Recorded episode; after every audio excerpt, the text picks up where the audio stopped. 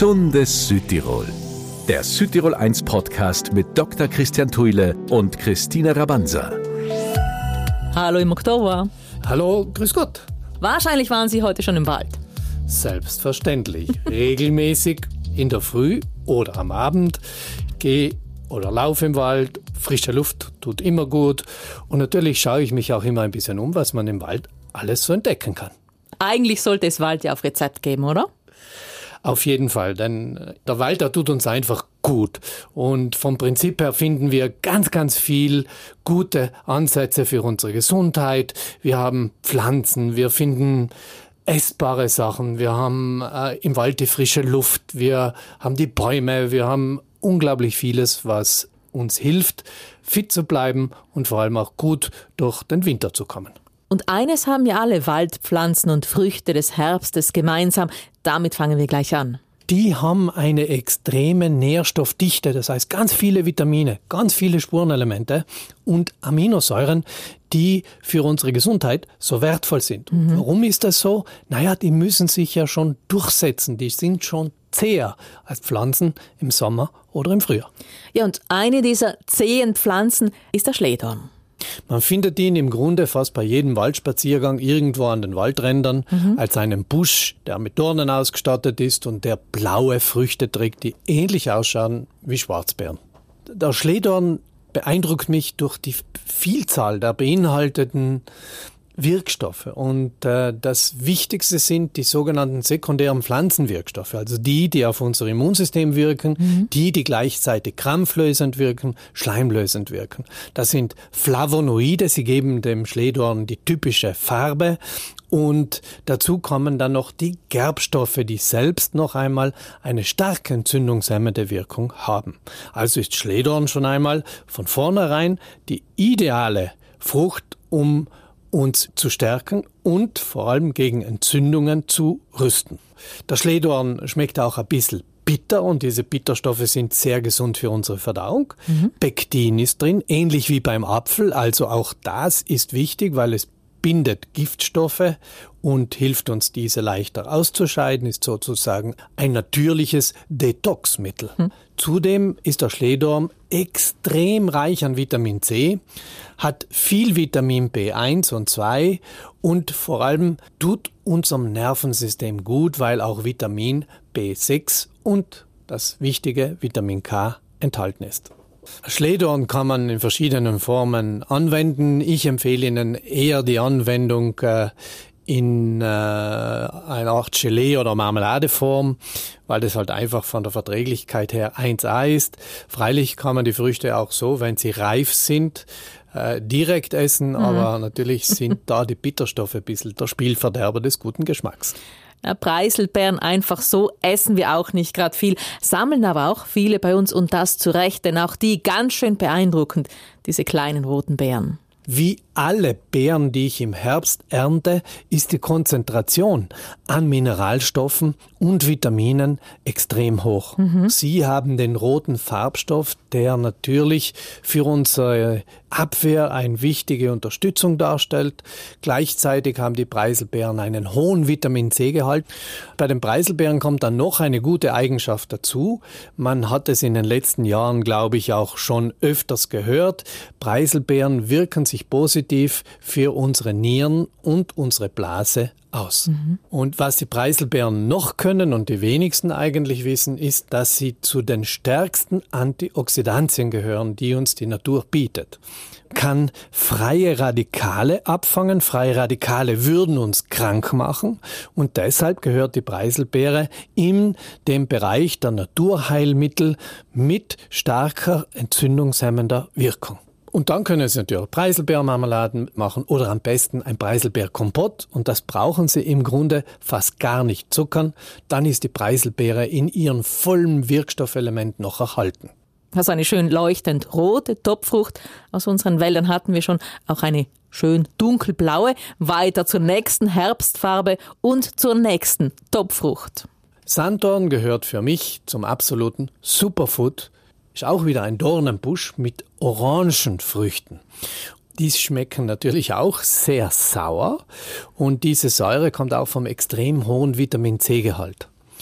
Man muss sich vorstellen, dass Sanddorn im Vergleich zur Zitrone bei gleicher Menge zehnmal mehr Vitamin C enthält. Ja, schon Wahnsinn. Neben dem Vitamin C enthält Sanddorn auch ganz, ganz viel Vitamin E, Eisen, Calcium, Magnesium und Mangan. Also alle Stoffe, die unser Körper für den Winter, für das Immunsystem unbedingt braucht. Eine Besonderheit, die nur der Sanddorn aufweist, ist, dass er auch Vitamin B12 in Spuren enthält, ein Vitamin, das sonst nur in tierischer Nahrung vorkommt. Mhm. Die Beeren werden Ihnen wahrscheinlich zu sauer sein. Also, aber man kann den Sanddorn ganz toll verarbeiten, zu Mousse zum Beispiel, zu Sanddornsaft ganz extrem gut und auch zu Sanddornmarmelade oder Gelee. Da bleiben die wichtigen Inhaltsstoffe eigentlich in der Regel fast komplett erhalten. Ein Verlust hat man beim Vitamin C natürlich, abhängig davon, wie lange man das kocht. Und jetzt von einer Frucht, die Kornellkirsche, die wir auch gut so vom Baum essen können, wenn sie richtig reif ist. Ähm, die Kornellkirsche, die bekommt eine sehr dunkelrote Farbe, fast mhm. schwarz, und dann schmeckt sie ganz, ganz hervorragend. Und ihr Fruchtfleisch, das ist reich an Vitaminen, Mineralstoffen und vor allem an einem ganz, ganz wichtigen Farbstoff, der unser Immunsystem stärkt. Sie ist wirklich prall gefüllt mit Vitaminen, vor allem mit Vitamin C und äh, hat ganz viel zellschützende Flavonoide. Also ran an die Kornellkirsche, wagen Sie es mal. Und wenn, und wenn Sie so eine nicht ganz ausgereifte erwischen, dann merken Sie das sofort am Geschmack. Die Bitterstoffe, die da enthalten sind, äh, mögen Sie zwar geschmacklich ein bisschen erschrecken, sind aber für Ihre Verdauung absolut top gesund. Wacholder haben wir uns auch noch vorgenommen. Ein ziemlicher Allrounder. Also Wacholder ist eine Heilpflanze, die man seit Jahrhunderten, ja Jahrtausenden kennt. Mhm. Man schätzt die Eigenschaften in der Volksmedizin schon lange und in den letzten Jahren kommen immer neue Studien dazu. Also muss ich mal sagen, jeder von uns kennt wahrscheinlich Wacholder als Gewürz in der Küche, genau. typisch für Wildzubereitung. Mhm. Viele von uns kennen es vielleicht auch für den Gin, wo wir die ätherischen Öle des Wacholders nutzen. Und genau diese ätherischen Öle, die sind es auch, die unsere Gesundheit gut tun und mit dem wir sehr viel zubereiten können. Und das auch ziemlich einfach. Das einfachste wäre ein Badezusatz, mit dem man eine ganz tolle entspannende Wirkung auf unsere Muskulatur erreichen kann, aber auch unsere Atemwege frei bekommt. Und diese ätherischen Öle, die wirken ganz toll auf unsere Verdauung. Sie helfen bei Magenbrennen, bei Völlegefühl, bei Sodbrennen. Sie unterstützen äh, unsere Verdauung ganz generell und führen vor allem auch bei Blähungen zu einer Entlastung des Magen-Darm-Traktes. Und der Wacholder bietet uns noch mehr Möglichkeiten. Zum Beispiel ist er harntreibend, das heißt, er reizt die Niere, die scheidet dann besser aus. Das ist wiederum für die Blutreinigung zum Beispiel ganz, ganz wichtig. Also dazu sind die Öle, die im Wacholder noch enthalten sind, extrem wirksam gegen Bakterien und vor allem gegen Pilze. Und das kann für Pilzinfektionen im Darm zum Beispiel eine ganz tolle Unterstützung sein.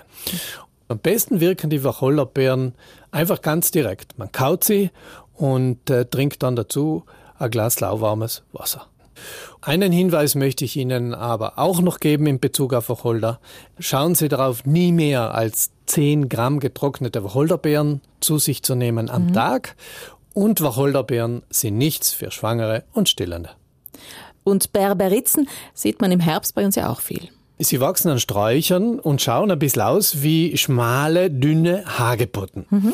Andere werden sagen, sie schauen aus wie Goji-Beeren. Beeindruckend bei der Berberitze ist ihr extrem hoher Vitamin C-Anteil und die Fruchtsäuren der Beeren, die sie zu einem extrem gesunden Vitaminspender machen. Aufgrund der Zusammensetzung und des intensiven Farbstoffes, den die Berberitze hat, lässt sie sich als Top Naturprodukt gegen Erkältungskrankheiten einsetzen. Mhm. Ich darf die Berberitze zusätzlich auch als ein wertvolles Stärkungs- und Kräftigungsmittel bezeichnen, gerade für Herbst, Winter. Und die neuesten Studien zeigen, dass die Berberitze auch gegen erhöhtes Cholesterin sehr wirksam ist. Dann nehmen wir jetzt am besten auch gleich die Beeren dazu, denen Berberitzen so ein bisschen ähnlich schauen, den Hagebutten. Also Hagebutten, die sind bei uns ja weit verbreitet.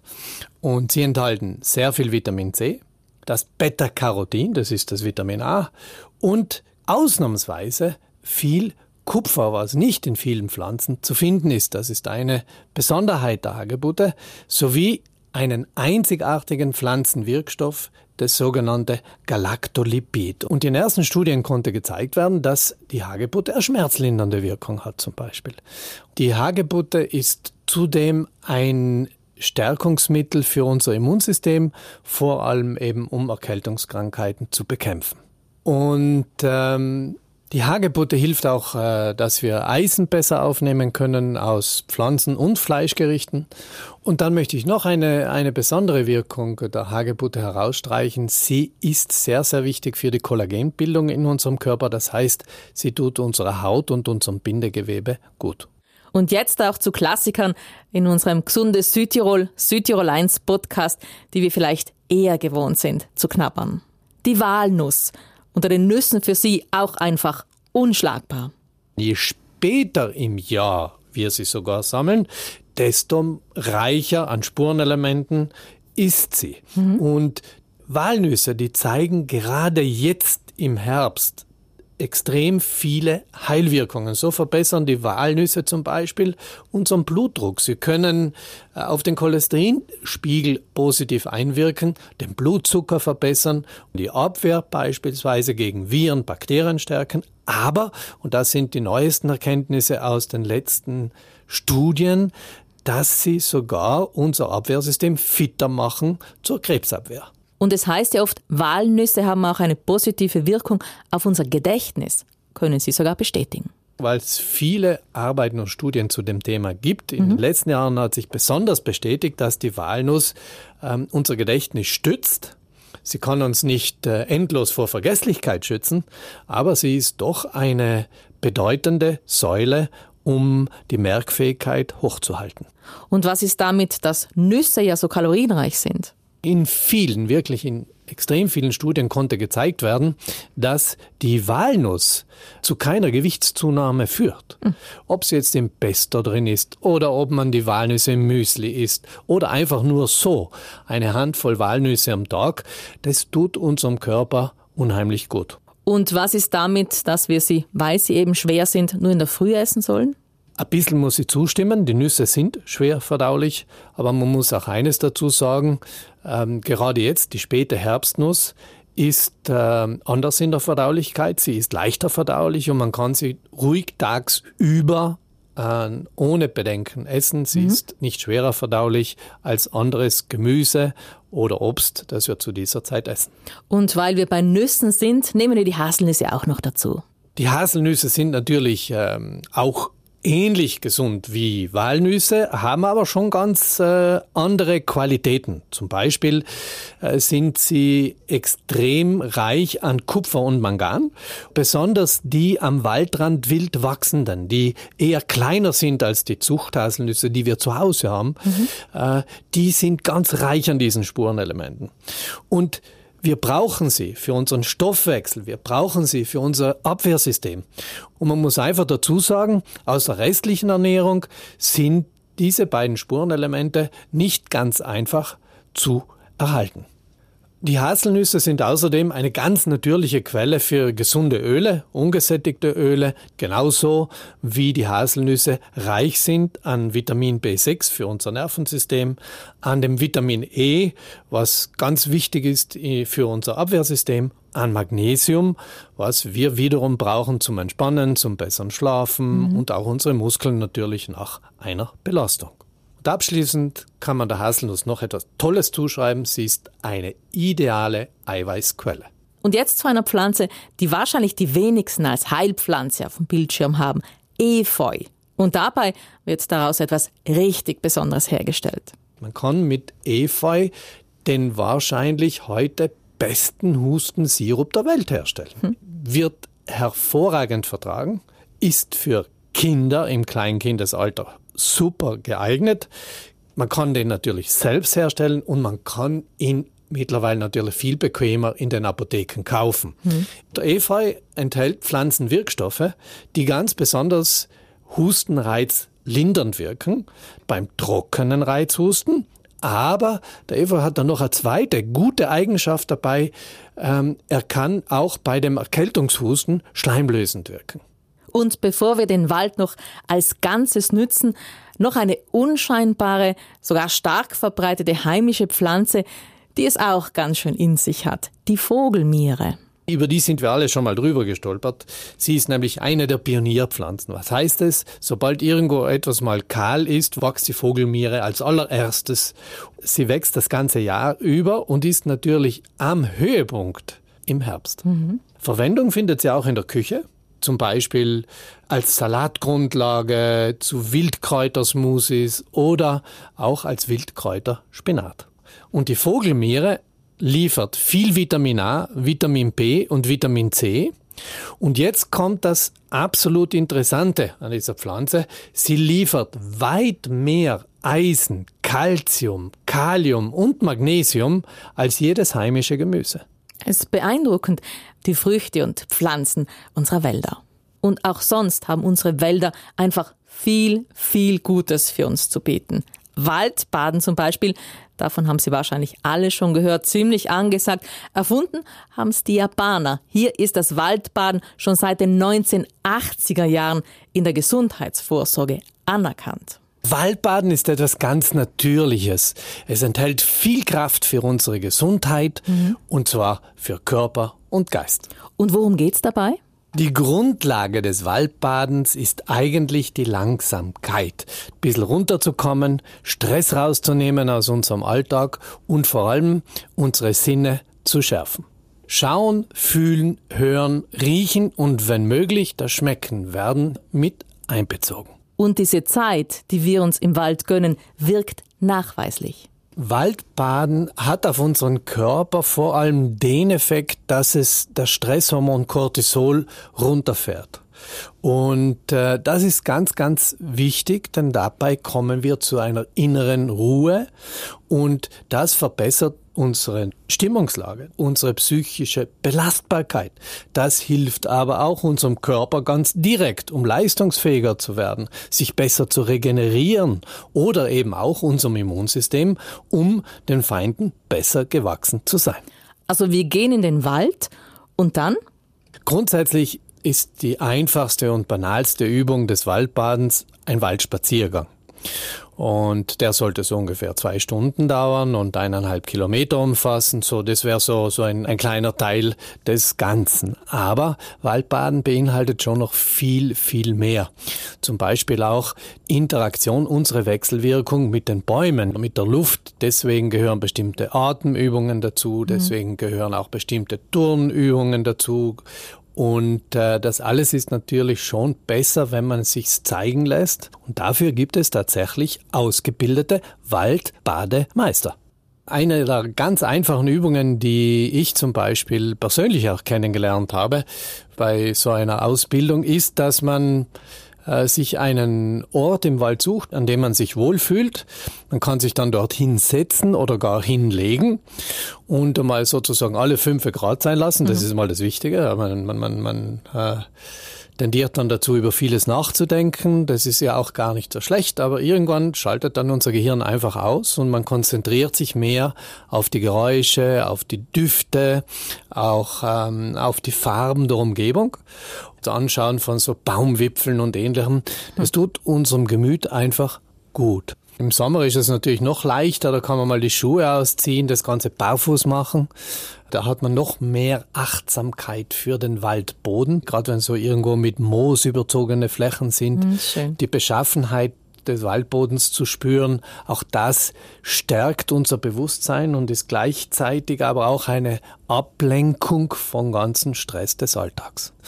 Und äh, Interessant zu beobachten ist, dass wir gerade, wenn wir so, so Ruhephasen im Wald einlegen, so Ruhepausen, ja, dann fällt mir auf, dass fast jeder von uns einen anderen Ort als seinen Lieblingsort aussucht. Dort, wo er stehen bleibt, seine Atemübungen durchführt zum Beispiel oder einfach versucht, so ganz bewusst ein bisschen zu meditieren.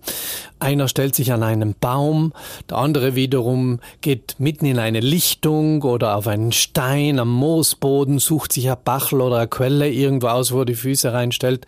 Also ganz, ganz interessant zu sehen, dass wir, so verschieden wir sind, auch unterschiedlich im Wald die Plätze aussuchen. Und wir hören schon heraus, es braucht eigentlich gar kein fixes, starres Programm. Da findet jeder seinen eigenen Weg, sich im Wald Gutes zu tun. Und äh, wichtig ist es vor allem, dass man lernt dabei, den Alltag hinter sich zu lassen. Und dazu gehört ganz einfach auch, dass wir uns vom Handy ein bisschen lossagen, dass wir das zumindest stillschalten und äh, auf Anrufe nicht reagieren. Das ist einfach extrem wichtig. Weil sonst kommen wir eigentlich nicht weg von dem, was uns die ganze Woche über eh schon hetzt. Also ab mit uns so oft es geht in den Wald, Herr Dr. Duelle. Vielen Dank für die Infos dazu. Ja, ich bedanke mich auch und ich freue mich schon äh, wieder auf meinen nächsten Waldspaziergang. Werden wir definitiv alle bewusster wahrnehmen das nächste Mal. Gesundes Südtirol, der Südtirol 1 Podcast mit Dr. Christian Tuile und Christine Rabanza. Einmal im Monat produzieren wir für Sie mit einem Schwerpunktthema eine neue Folge. Wenn Sie es gerne wöchentlich hören wollen, dann immer dienstags ab 11 Uhr auf Südtirol 1. Online finden Sie uns natürlich auch. Und wenn für Sie noch Fragen offen sind, gerne E-Mail an uns gesundheitspraxis.südtirol1.it.